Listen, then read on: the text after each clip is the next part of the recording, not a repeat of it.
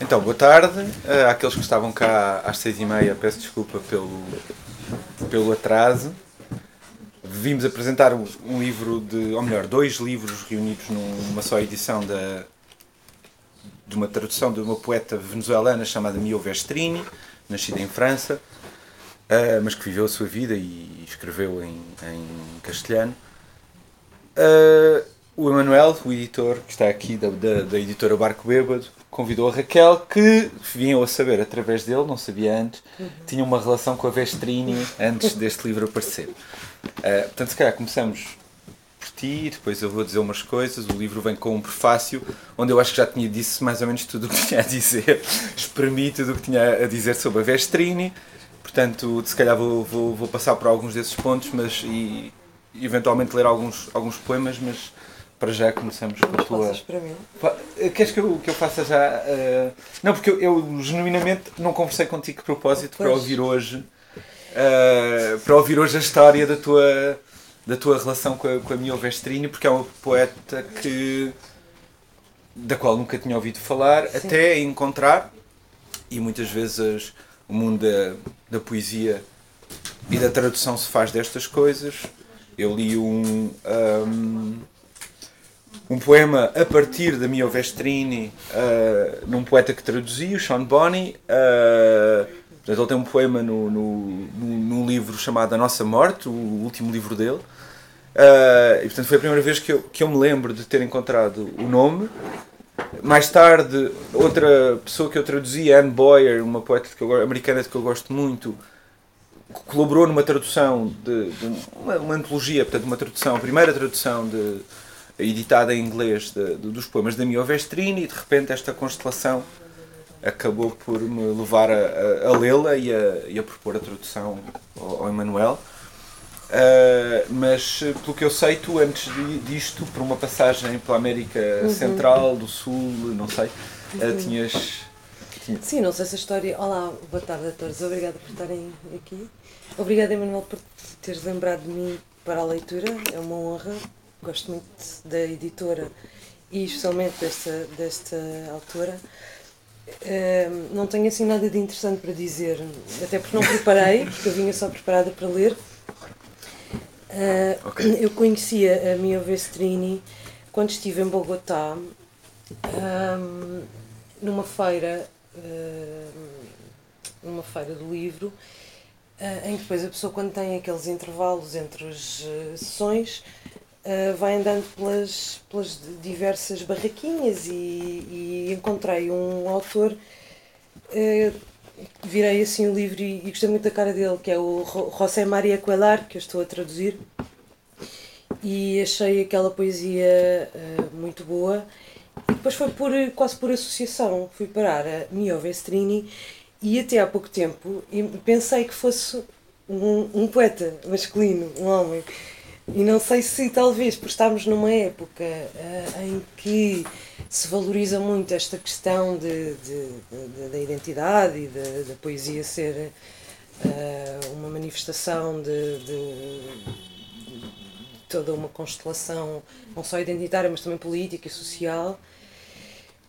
E não sei por que razão eu achava que era um poeta trans. Pronto, obviamente que depois de, de uma breve investigação, percebi que tinha estado enganada e isto não é assim nada de, de extraordinário, mas contei ao Miguel e ao Emanuel no chat e, e, porque achei curioso, talvez porque há pouco, há pouco porque ela faz com o nome, ela é Maria José e talvez eu tenha feito aqui uma, não sei, uma associação qualquer uh, pouco relevante. Pronto. Esse, foi assim que eu conheci a autora e, e senti imediatamente uma, uma afinidade. talvez porque, sendo uma mulher, e nós sabemos que nos anos 60 e 70, especialmente na, na Venezuela e na América Latina, as mulheres não tinham propriamente um lugar. Quer dizer, a existência das mulheres era uma existência uh, submetida não é? Um, e muito um, e muito censurada, muito castrada eu senti aqui várias afinidades, que disse aliás ao Emanuel, da Adrienne Rich, que eu gosto muito, Audre Lorde, e todo um conjunto de poetas que podemos falar, Sylvia Plath, um, Sexton.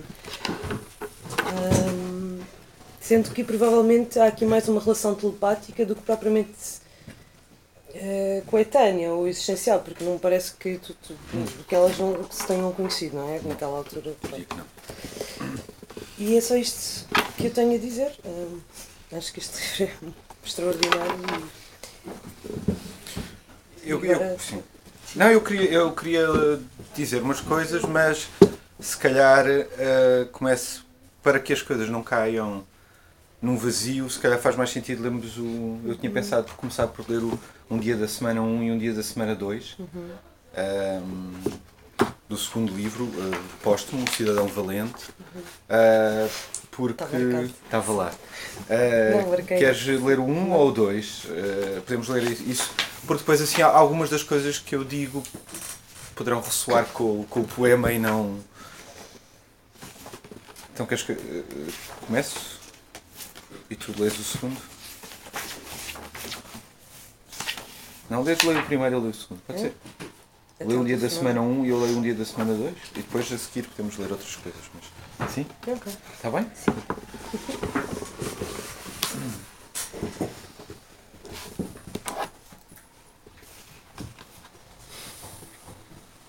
Eu acho que a minha ovestrina ia gostar que estivéssemos aqui hoje a fazer esta pequena celebração. Então vou ler do póstumo do Cidadão Valente um dia da semana.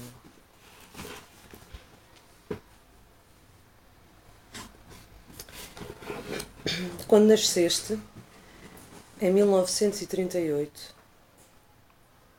morria César Valerro. Quando a tua cabecinha, o teu umbigo, a tua coninha virgem assomavam ao mundo, por entre as belas pernas da tua mãe, o poeta era posto num buraco cobriam-no de terra e a ti cobria-te a memória. Não tinhas escolha. Porque se escolhes, vives. E se vives, gozas. Mas o gozo é o horror do sonho. Dormir será para sempre. Haverá um cheiro a pimentos fritos, um alvoroço de vozes no bar Será um dia da semana quando os móveis mudam de sítio durante a noite e de manhã as mulheres falam sozinhas. O teu nariz estará entupido e a sobrancelha direita mais descaída do que a esquerda. As ancas niveladas. O cabelo mal cortado e perdido o corpo em algum vestido largo que esconda a banha da tua cintura. Se os teus avós eram lunáticos e tristes, isso constará do relatório de um qualquer funcionário zeloso. Cruzarão os teus braços sobre o teu peito, o que é fatal, pois assim não poderás usar o inalador para respirares melhor. É falso que os teus abraços sejam convulsos e os teus furores imprevisíveis. Falso vidro que ainda embacias com os teus arrotos, falsos os teus mamilos, as tuas sardas avermelhadas. Na noite passada estavas decidida. Já que não durmo, escolherei a morte. Mal esperavas tu que o pernil de borrego se derretesse suave, leitoso, sobre a tua língua. Disseste apenas dois partos, dez abortos nem um orgasmo. E bebeste um valente trago de vinho. Também Valerro procurava um pernil de borrego na emenda do La Capula. Todos olhavam os seus olhos taciturnos, enquanto ele só pensava nos ouvidos mudos de Beethoven. Terá perguntado à sua companheira: Por que já não me amas? O que é que eu fiz? Onde é que falhei? O salsichão do cassoulet deixou nódoas de gordura na sua camisa. Como tu, sentiu a compaixão fatigada do seu corpo. e tentou adivinhar quem nasceria nessa noite, enquanto tentava cair no sono. Morrer requer tempo e paciência. Um dia da semana 2. Este foi o 1. Um. Cerrar as pálpebras para não ver a luz do meio-dia nunca foi problema para Modigliani. A verdade está sempre à nossa espera, no fundo da garrafa, avisou ele, muito antes de esticar o pescoço às suas mulheres. É degradante comer na cama, mas eu como, arriscando-me a perder a companhia do meu chavalo, a cama em desalinho, o livro de Lévi-Strauss e Didier, o guardanapo amarfanhado. Quantos anos já às voltas por aqui? De barriga para baixo para ver televisão, cara para o teto para ser amada, cotovelos dobrados para o sono. A vida não cabe nas grandes leis do universo. Sou um acaso isolado neste lugar de penumbra e rituais. Escapo agora ao campo de visão dos que entram num autocarro ou mijam atrás de uma árvore. Um chimpanzé a comer sandes de peru e mostarda. Estamos em abril e os olhos míopes pestanejam sucessivas mensagens deliciosas. Pós-moderninhos, betos, gandulos, gays, borderline, células vivas que me despem e me desfiam a memória. Toco na minha coisinha, aciada de tanto sabão iodado, lavada e zelosamente lavada de novo, ilha com odor a iodo. Coisinha propícia à entrada de fungos, herpes, bactérias, bichos, espumas, plásticos, cobre e borrachas. Vem cá, pirralha. O meu chavalo acaricia-me com a mão paternal. Não repreendas a tua coisinha, ela é bem mais útil do que a arte. No andar de cima, o miúdo já se atirou ao violino, parece que o estou a ver bochechudo, dentes salientes, a cheirar a pólipos e amígdalas inflamadas, um calo enorme no queijo. Lá vai pela escala fanhosa, arranhada, dengosa. Foda-se, grita o espanhol do quinto. Minha mãe dizia: Tu me fais grancer les dents. Nada a ver com Tu me tu, tu me fais du bien. Hiroshima, meu amor. Seja como for, muito antes já Shakespeare determinara que todo o homem acaba por matar aquilo que ama. As rugas dos lençóis afligem-me as costas, tal como anunciara o horóscopo da manhã. Frigorífico cheio, arrumado, a lata de cerveja com as suas bordas geladas e o presunto envolto em folha de alumínio. Questão de valores: Walkman, gastronomia, zen, cool, humanismo ninguém se verá defraudado por práticas manipuladoras. Opto pela cerveja e volto a correr para a cama. Pergunto-me se os direitos do homem são realmente uma ideologia. Fernando, o único barman alcoólico não aposentado, fala por rimas. A noite é tenebrosa, longe da minha tenra esposa. A meu ver, é um dos poucos que vive os direitos humanos enquanto moral. Afofo a almofada, chucho no dedo e espero que o meu chavalo chegue há dias assim. Estes dois poemas são, são provavelmente suficientes para, para um retrato da, da poética da Vestrini. Eu não vou fazê-lo demoradamente, até porque, como eu disse, eu tentei fazê-lo em prefácio. Um, e vinha para cá pensar no que é que havia de dizer e, no fundo, se calhar, a resumir o meu prefácio num conjunto de proposições. Mas quando estava a fazer isso, a, a pensar no autocarro, cheguei, antes de mais, a essa perplexidade, se calhar, que eu, ao escrever o prefácio sobre uma poeta como a Mia Vestrini, que é uma poeta tudo menos propositiva ou proposicional, não tem propriamente, não se pode dizer que tenha uma poética assim tão definida ou uma mensagem assim tão clara, que eu, ao escrever o prefácio, tenha chegado, talvez defeito ou, ou feitio meu, tenha chegado à fórmula a, um, de, chamar, de chamar a certos versos um, equações. Uh, e de ter tentado perceber a partir deles qual é que, como uma espécie de microcosmos da, da poética de Vestrini, ou como hipóteses de leitura a partir de detalhes que não são propriamente versos que à partida seriam tidos como uma arte poética da, da autora. E portanto, se calhar, antes de chegar lá, começava por outro lado, que é esta ideia de que a, de que a poesia se converte como hipótese de leitura numa, numa espécie de equação, e eu acho que no caso da Vestrini o podemos fazer excentricamente, ou seja, como, como, como uma hipótese excêntrica, que eu espero que, que acabe por revelar alguma coisa sobre a autora, mas se calhar começava por dizer o contrário, que é antes de serem equações ou fórmulas ou proposições, aquilo que a caracteriza, ou caracteriza a poesia, se a poesia existisse, digamos assim, se fosse, fosse uma coisa que existisse, a poesia era estúpida.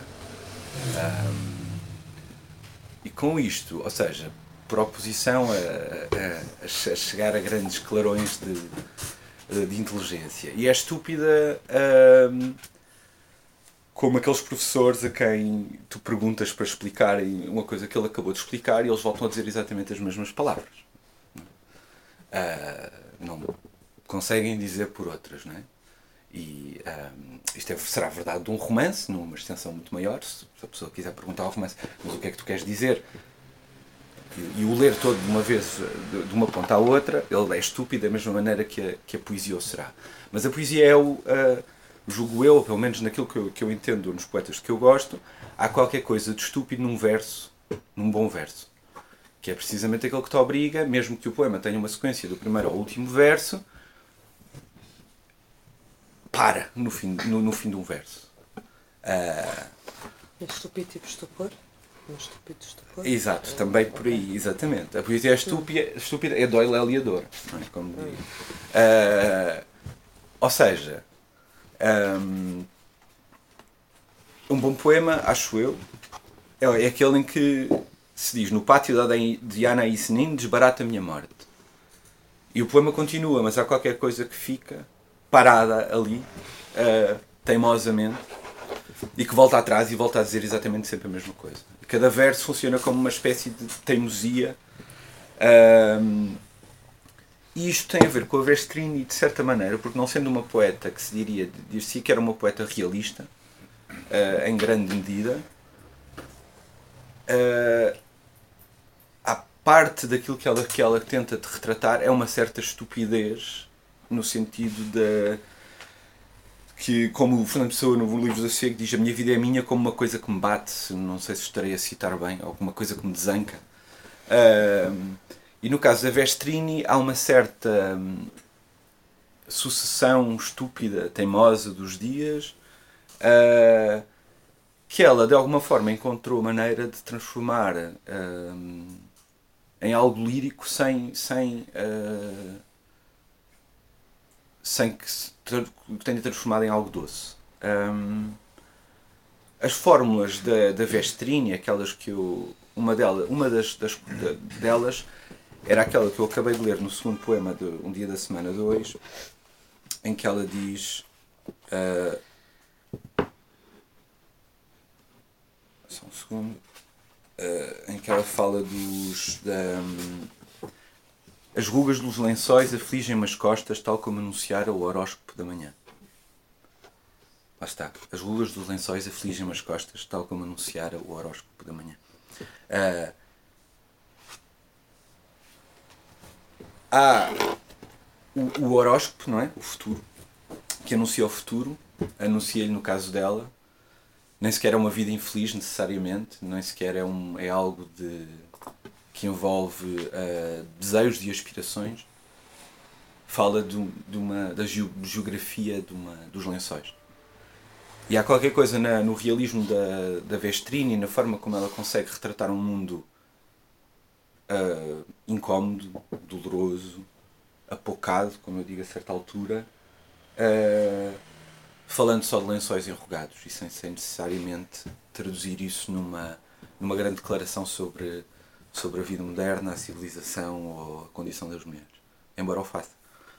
Um, e, fa e falo constantemente. Um, então, eu, eu, as proposições em relação à poética da Vestrini, aquelas que eu avanço para depois, quando vocês lerem as testarem por vocês próprios.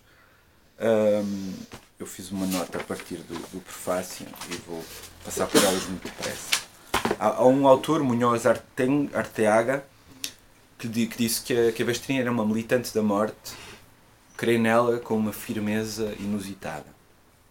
Bestrini suicidou-se, um, mas para além disso fez da morte, que escolheu, uh, um dos elementos centrais da, da, da poética dela E a minha proposta, digamos assim, bastante aberta, é de que isso faz uma, faz uma espécie de duplo, uh, dupla operação.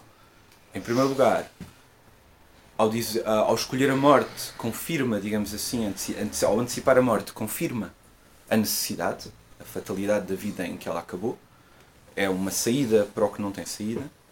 Ao mesmo tempo, ao antecipar a morte agora, ao dizer eu escolho a morte, hum, suspende de alguma maneira os, essa necessidade.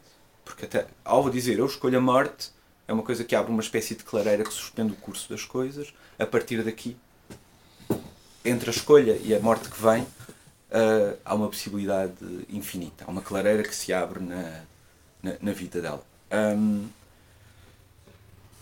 segunda, segunda proposição. Costuma-se dizer que o mundo, que os, que os poetas, os artistas criam um mundo e é uma das perguntas que eu faço quando estou a tentar escrever sobre um poeta é fazer esta pergunta assim ingênua quase que mundo é que é que é, este autor em particular cria e aquilo que eu percebi foi que a, a fórmula a que cheguei foi uh, não é bem um mundo está aquém de ser um mundo. E isto quer dizer é obviamente que, que é uma proposição falsa até certo ponto uh, mas que registra precisamente o obstáculo constante a que alguma coisa tão plena e ligada como seria um mundo fosse possível. E a poesia da Vestrini é uma constante um, um constante esbarrar com os obstáculos que fazem com que naquela cama enrugada, nos lençóis enrugados, aquilo não chegue a ser um mundo. Um, ao mesmo tempo, obviamente, isso quer dizer que a relação com aquilo que seria um mundo passa a ter outra, uma outra importância, que o mundo é não só o que existe, e isto volta àquela duplicidade, o mundo é não o que existe, mas aquilo que, que ainda não existe. Que, há, que por razões várias não pode existir. Um, para ela uh, e depois para outra. Uh, portanto, o mundo não chega a ser um mundo um, e isso quer dizer que instaura também uma certa temporalidade, que é não é mundo porque são só dias, uh, que estão aquém dele, mas ao mesmo tempo abre uma espécie de frecha utópica, precisamente pela sua negação, da ideia do que é que o mundo pode ser. E eu comparei isso às cartas, novas cartas portuguesas, quando diziam que ainda não se pode falar de amor. Uh, ainda não se pode falar de amor uh, seria o equivalente de ainda não, ainda não vivemos num mundo. E o ainda não, no caso da, da, da Vestrini, há aqui bastante de forma relativamente subtil, dependendo dos poemas, uh, uma ideia de amor que não é possível nas circunstâncias existentes, mas que se mantém precisamente pelo negativo como, como, como força que vai, que vai informando os, os versos. E levando a sério de que isto não é um mundo, mas se quer um mundo, isso tem uma, uma, uma, acaba por ter uma força em cada verso e em cada circunstância imediata da vida da, da tal como aparece nos versos, que eu traduzi pela fórmula os desaires são desastres. Um, o, que, o que podia ser uma maneira de dizer que se calhar a pessoa está a exagerar, não é? ao chamar, ao dar um peso quase apocalíptico àquilo que são circunstâncias particulares na vida de uma pessoa, mas só acreditando que estes desaires são desastres e símbolos de um, ou indícios de um, de um desastre maior, uh, é que, é que é, no fundo a, a vida um, dolorosa faz sentido. Um, cada uma dessas coisas podia ser desdobrada. Mas, uh, e por último, eu cheguei a esta, e isto volta um bocado para tentar fazer o círculo de volta à, à ideia de estupidez. Há, há um poema em que ela fala dos talidos secretos. Uh, eu agora vou tentar ver se, se o descubro. Um, que é um poema que se move entre o, uh, o amigo e o inimigo uh, e que tem e que de alguma maneira captura esta, primeiro esta temporalidade do, do ainda não um, e por outro, uh, uma, uma espécie de, de, vislumbre daquilo que podia ser, mas não é. Uh, só um segundo, depois podemos ler alguns poemas e, e conversar eventualmente. Um, então é o, o meu. chama-se como? Temos 30 segundos. Saltou um. Uh, 34. Ok. Uhum. Só tu falarás, meu amigo. É o título. Falei da infelicidade, manhãs apressadas, sol amargo, meridianos. Falei das indecisões, bebedeiras de percal, lívidas bocas, mãos ao alto. Falei dos insultos, mãos sobre a mesa, saída de adolescente, barriga de mel. Falei de insolentes risadas, desperdícios, rancores. Mas das colinas falarão os outros, os que o acaso esqueceu. Dos esplendores, dos desejos ardentes e puros, dos estalidos secretos nas nossas bocas, da doce curvatura do corpo que desperta, só tu falarás, meu amigo. Uh, portanto, a minha proposta é de que tu, só tu falarás, meu amigo, uh, reúne numa espécie de. de tem, reúne, por um lado, a ideia de amizade, uh, por outro lado, tem um, um tempo. tem um, um uh, o futuro, não é? Anuncia o futuro, tu falarás, porque se calhar ainda não conseguimos falar agora. Mas de alguma maneira esse futuro está dependente da ideia de que só tu falarás, meu amigo. De que a amizade é aquilo que, que de alguma maneira permite que esse futuro seja sequer pensável. Uh, e os estalitos secretos são, de alguma maneira, também uma vez mais, tal como as rugas no, no lençol, serão a, a, a, uma espécie de correlato objetivo, não é? De material, de, de indício material um, daquilo que a poesia é, que são estalidos secretos, são, são estalidos, não é? Uma coisa que tem uma, uma materialidade, uma concretude são estalidos secretos, que são secretos e permanecerão secretos e, e, e de alguma maneira opacos, até que chegue um mundo onde finalmente será possível dizer meu amigo, meu amor, etc., com, com alguma propriedade, ou com alguma. Uh, até lá, são palavras que, que, funcionam mais como uma espécie de código, uh, tal como a poesia.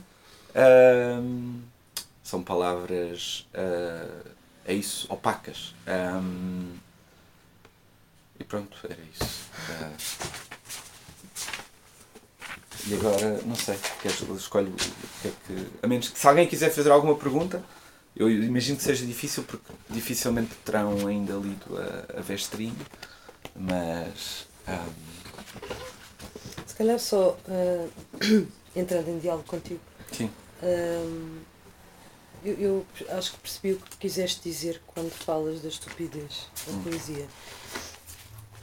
Um, no entanto, eh, nesta poeta, uh, eu sinto um vitalismo uh, muito expressivo, um, no sentido em que uh, é uma pessoa que, está, que quer entrar em conversa com o mundo, quer entrar na conversa com o mundo. E nem toda a gente que escreve, ou nem todos os hum. poetas ou poetas, sobretudo nos anos 60, 70, não é? Em que as mulheres eram submetidas ao prazer de não terem prazer, podiam expressar-se e manifestar-se desta forma. Uhum. E portanto eu acho isto absolutamente é, fantástico, no sentido mesmo de fantasia, uhum. e ela realizar, de, de, é como se este livro fosse um sonho, como todos os livros, os outros que ela tem, tem Ordens do Coração, não é? Que, hum. que também, que também existe. São cerca de quatro livros, não é? Que ela escreveu, uhum. três, um posto. Uhum. Como se ela realizasse aqui, como se fosse uma realização de sonhos, não é? E então aqui ela não precisa de, quer dizer, de, pode mostrar eh, as cuecas à vontade uhum. uh, e não vai ser castigada pela mãe, pelo pai pelos homens todos que, uhum. que a perseguiram. Uh,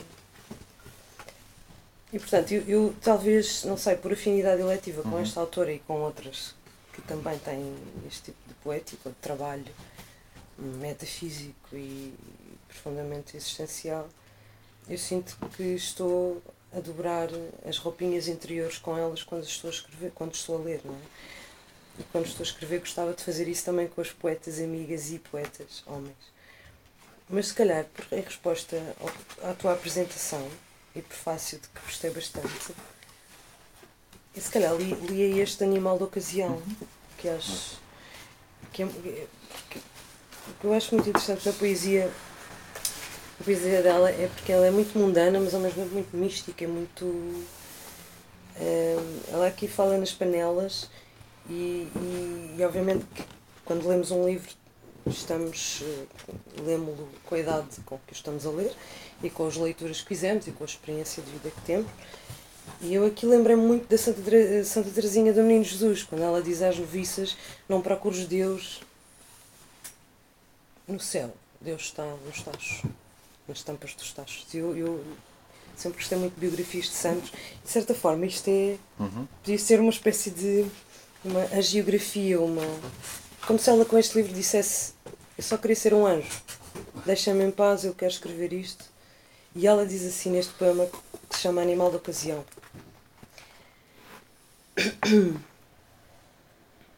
Fui obrigada a partilhar o meu lugar. Ninguém me sequestrou para me levar até ao seu. Não tenho a África minha pelas costas, nem ondas, nem panelas, nem uma rua no centro de Dublin. Limitei-me a ficar por ali, de poucas palavras e poucos gestos e pobre corpo. Aprendi ao mesmo tempo a Marselhesa e o himno al Arbol. Tive de ler Rimbaud e André Eloy. Bebi scotch e Beaujolais com taquenhos e caracóis de Borgonha. Alguém descobriu o mundo por mim e deixou-me deitada a meio caminho entre o sol e a neblina. Os meus filhos foram brancos e negros os homens que eu amei.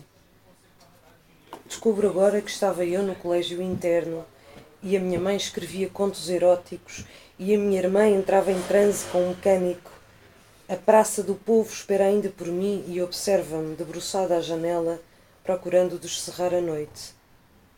Os meus dedos têm a cor do isco e eu sopro para os aliviar. Leem-me Vitor Hugo em voz alta para que aprenda francês. E ainda não sei quem é Ismael Rivera ou Luís Alfonso Larrain.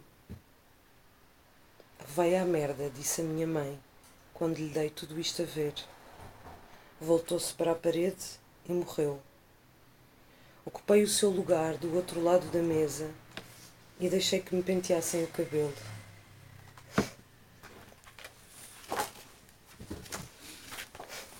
Sim, há algo, eu diria, aqui, não sei, estou a tentar pensar uh, no que estavas a dizer em relação ao, a, a algo de místico, enfim, de, de geográfico, ao, ao hum. contrário.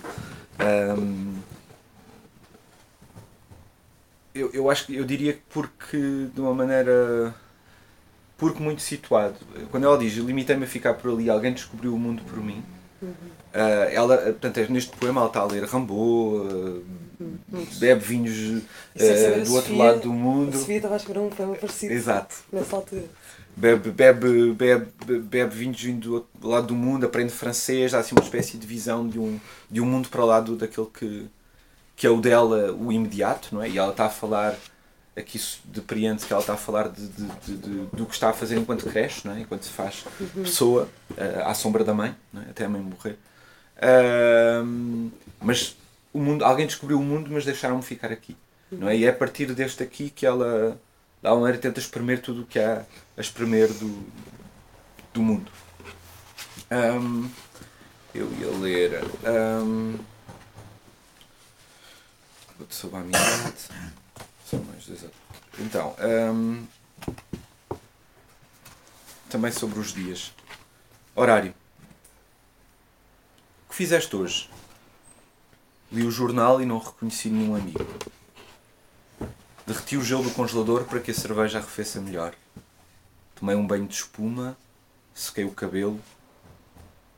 Quer-me parecer que não fizeste grande coisa. Faço muitas coisas sem que ninguém se aperceba. Consigo ver-me no fundo dos tachos e no chão da cozinha. Mas não saíste, tinhas prometido. Estive na paragem. Levantei a mão e ninguém parou. Nem sequer leste o livro que te comprei. Não tive tempo. Nunca tens tempo? Tu também não, e não te chatei com a pergunta: o que fizeste hoje? Imagino como passam as horas nesta casa. Passam, garanto-te, passam.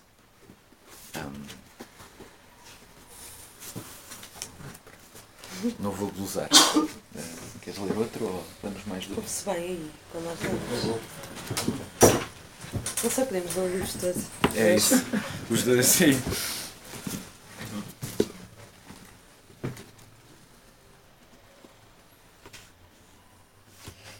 Sim, é também, também há uns poemas muito. Abrimos da mesma... primavera, sim. Sim, sim. Os, os, poemas da primavera que, não, que, que são absolutamente decepcionados e, e, e, para quem tem filhos ou para, que, para quem não tem filhos, uh, ler isto um, há uma contemporaneidade uh, na poesia desta mulher e de outros autores, mas nesta em particular Uh, porque agora estamos na primavera e estamos em guerra e quando eu leio este poema agora uh, é diferente se eu tivesse lido há um ano ou há dois anos. E, e quando eu fico comovida não consigo dizer muito e falta-me a voz, portanto vou lendo uh, Os muros da primavera Não ensinarei o meu filho a trabalhar a terra nem a cheirar a espiga, nem a cantar hinos. Ele ficará a saber que não há riachos cristalinos, nem água límpida para beber. O seu mundo será de aguaceiros infernais e sombrias planícies, de gritos e gemidos, de secura nos olhos e na garganta, de corpos martirizados que já não conseguirão vê-lo nem ouvi-lo Saberá que não é bom escutar as vozes dos que exaltam a cor do céu. Levá-lo-ei a Hiroshima, a Seveso, a Dachau. A sua pele cairá pedaço a pedaço face ao horror e escutará com lástima o pássaro que canta.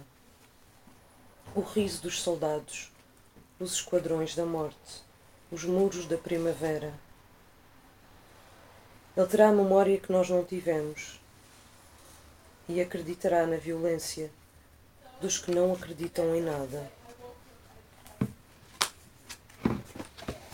Uh, é um bocado difícil de seguir este poema, mas. Uh, Desculpa. Não, não. Uh, eu vou, eu vou, se calhar, para acabar, a menos que. Uh, vou, vou ler um precisamente sobre. Gostava de ler. Diagnóstico? Depois, sim. Está bem. Ou então lê tu, eu vou ler o. Ia ler o, o, o chá de camomila. Que é, sobre, que, é, que é precisamente um diálogo com um amigo, que é para oferecer. Eu estava a ler esse poema e estava-me a lembrar, eu traduzi há pouco tempo, ainda não, não saiu, mas sairá em junho um, uma tradução minha de um, de um poeta americano, Chris Nealon, e o, o livro chama-se Os Vitoriosos. E ele, a certa altura, ele está a imaginar, ele diz qualquer coisa como, com qualquer, com qualquer poeta, com qualquer pessoa com, com uma criança, eu imagino em 2049 andar à beira da estrada à procura de água, andrajoso, e depois diz que se foda o apocalipse zombie, vou imaginá-lo com, com os seus camaradas. Há ali assim uma espécie de salto de gesto em que ele, em que ele transforma as suas preocupações numa espécie de, de princípio de, de, solidariedade que ele percebe que é uma espécie que é, que é um bocado falso, é? Uh, mas todo, todo o livro é, é, é, um bocadinho sobre, essas, sobre essas, esses dois lados. Uh, e eu acho que na, na, neste caso do, do poema da, da, da, Vestrini tem precisamente, pronto, é um poema de desespero, não é? Uhum. E aliás, não é só desespero, é eu vou, eu vou ensinar que aquilo que nos ensinaram uh, não é desconfia daqueles que olham para o céu. Uh, uh, não, o que, o que tens à tua frente é uma paisagem desolada, o apocalipse já aconteceu, não é uma coisa que vem aí. já aconteceu. Uh, e a questão é o que é que fazes em cima dos escombros. Um, mas quando essa pergunta aparece, o que é que tu fazes em cima dos escombros? É isso, aparece muito desgalha na Vestrini, uma espécie de ideia de amizade que nunca chega a redimir uh, o desastre, mas que é a única coisa que. Isto é um, um poema sobre um amigo que morreu, estupidamente, uh, diz ela. Diz ela. Uh, Chama-se Chá de Camomila. O meu amigo, o Chino, escreveu certa vez como, sobre como se sentam e caminham as mulheres depois de fazerem amor. Não chegámos a discutir o assunto porque morreu feito parvo, vítima de um ataque cardíaco tratado com chá de camomila. Tivesse havido ocasião, ter-lhe dito que a única coisa boa de fazer amor são os homens que ejaculam sem rancor nem temor. E que depois de o fazer ninguém tem vontade de se sentar ou caminhar. Dei o seu nome a uma velha palmeira africana plantada junto à piscina do meu, do meu apartamento. De cada vez que bebo um copo e o saúdo, dá um tremendo safanão nas folhas, sinal de que está enraivecido. Uma vez disse-me: A nossa vida é uma imensa alegria ou uma imensa arrelia. Sou fiel aos sonhos da minha infância. Creio no que faço, no que fazem os meus amigos, no que fazem todos os da nossa laia. Por vezes, ficamos os dois até altas horas a falar dos vermes que o importunam e do terrível calor que diariamente o assola nesta areia escura. Não mudou de opinião. Um chomeado, um desvalido, pode bem sentar-se e travar amizade com Mallarmé. L'autre Réamon fez-nos companhia numa dessas noites e deu razão ao chino. A poesia deve ser feita por todos e chegaram os outros. Rubem Dário ao comando da Nicarágua, Omar Khayyam com as suas celebrações, Paul Eluar a casalar amantes. Juntos, submergimos o chino na piscina, à luz da lua cheia, e ele alegrou-se, como quando tinha um rio, um punhado de pássaros, um papagaio de papel. Agora arrelia-se de novo porque lhe levam flores enquanto ele tenta enxutar as baratas. Ele, que queria ser enterrado em Helsínquia sob neves eternas. Deu a volta ao mundo, passando por Londres, onde uma mulher o esperava, e no regresso bebeu chá de camomila. Ele, que tanto amava as sombras, já não conseguia passar a noite em claro. Tão lúcido quanto hipócrita, tinha um medo terrível de morrer na cama. Sei-o, porque ele me deixou escrito num papelito que a frase de que mais gostava era de David Cooper. A cama é o laboratório do sonho e do amor. Uhum. Pronto. O resto é, acho que é vocês lerem isto. Mas.